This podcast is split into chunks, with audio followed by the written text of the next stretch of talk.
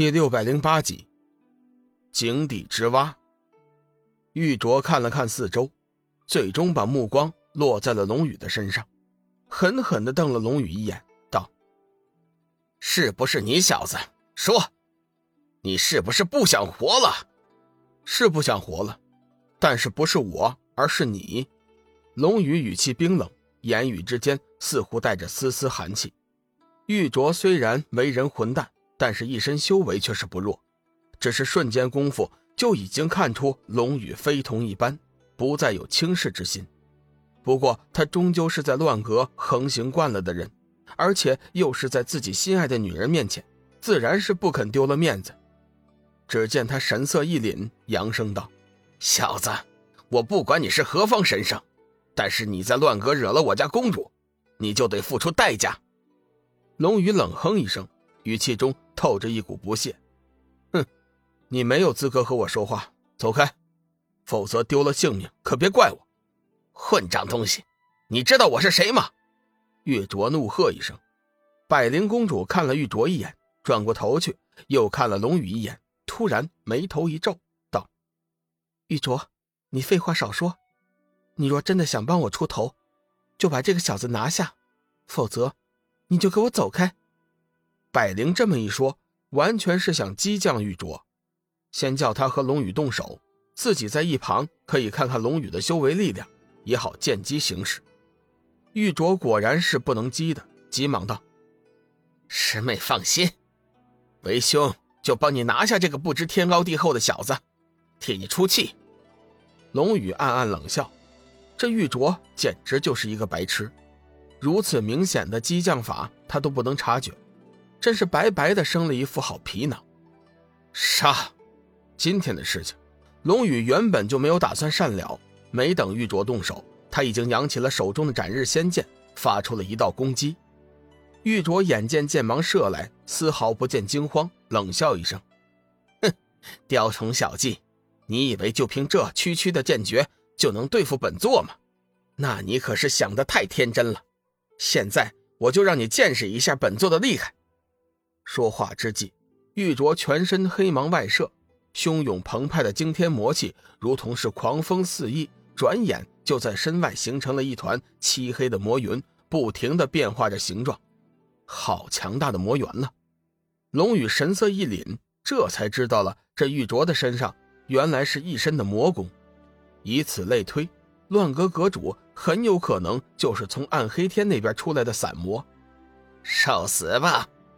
随着玉镯的一声冷喝，他周身的黑云已经在胸前凝聚成了一把黝黑的利剑，以雷霆之势冲着龙宇杀将过来，威势毫不惊人。龙宇微微一惊，玉镯的修为果然不弱，乱阁当真是藏龙卧虎之地。唰唰几声，危险中，龙宇不进反退，瞬间功夫舞起了数十道剑影，将自己周身包裹。随后，几道凌厉的金芒夹带着破空呼啸之声迎了上去。转眼之间，双方的攻击便在空中相遇。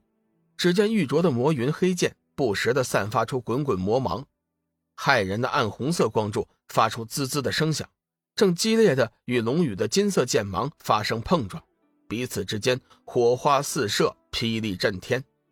感受到手中斩日仙剑传来极强的反弹之力，龙宇的心头震惊。心知玉镯果然是名不虚传，远非自己想象中的那么简单。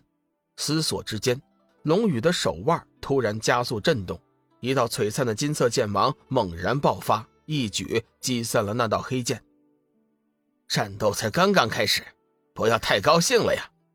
玉镯一击未果，并不生气，脸色一寒，冷声说道：“叫你试试我毁灭天地的威力！”随着他的一声怒喝。玉镯的周身弥散出了惊天的黑色魔气，眨眼间的时间，已经形成了一派黑色的魔云，将他的身体完全笼罩。随后，黑色魔云不断的膨胀扩散，时间不大，已经将两人战斗的范围全部笼罩，就连龙宇的头顶也飘散着一层黑色魔云，强大的威压叫他感觉异常的难受。生命之灵随即自行运转。激发出了一股强大的生命之气，将龙宇的周身护住，防止了黑暗魔云的侵袭。不过如此，雕虫小技。”龙宇不屑地说道。“是吗？”一声冷笑自黑云中传来，只见黑云之内一道光华飞起，随即就是阵阵狂风呼啸，一道强大的玄光利剑以闪电般的速度射向了龙宇的眉心。小玉等人眼见那一剑的威势，心中不由得紧张起来。太乙金仙天罗笑道：“各位莫要惊慌，玉镯这一招确实不错，但是要伤到公子还差得远呢。”天罗毕竟是太乙金仙，见识和经验方面都是比较老道。他早已看出这一剑奈何不了龙宇，这才出言安慰小玉等人。小玉等人闻听此言，顿时松了一口气。果然，就在那道玄光即将射中龙宇的时候，龙宇的身体虚幻一下，突然消失不见了。怎么回事？玉镯的脸色大变，一副难以置信的样子。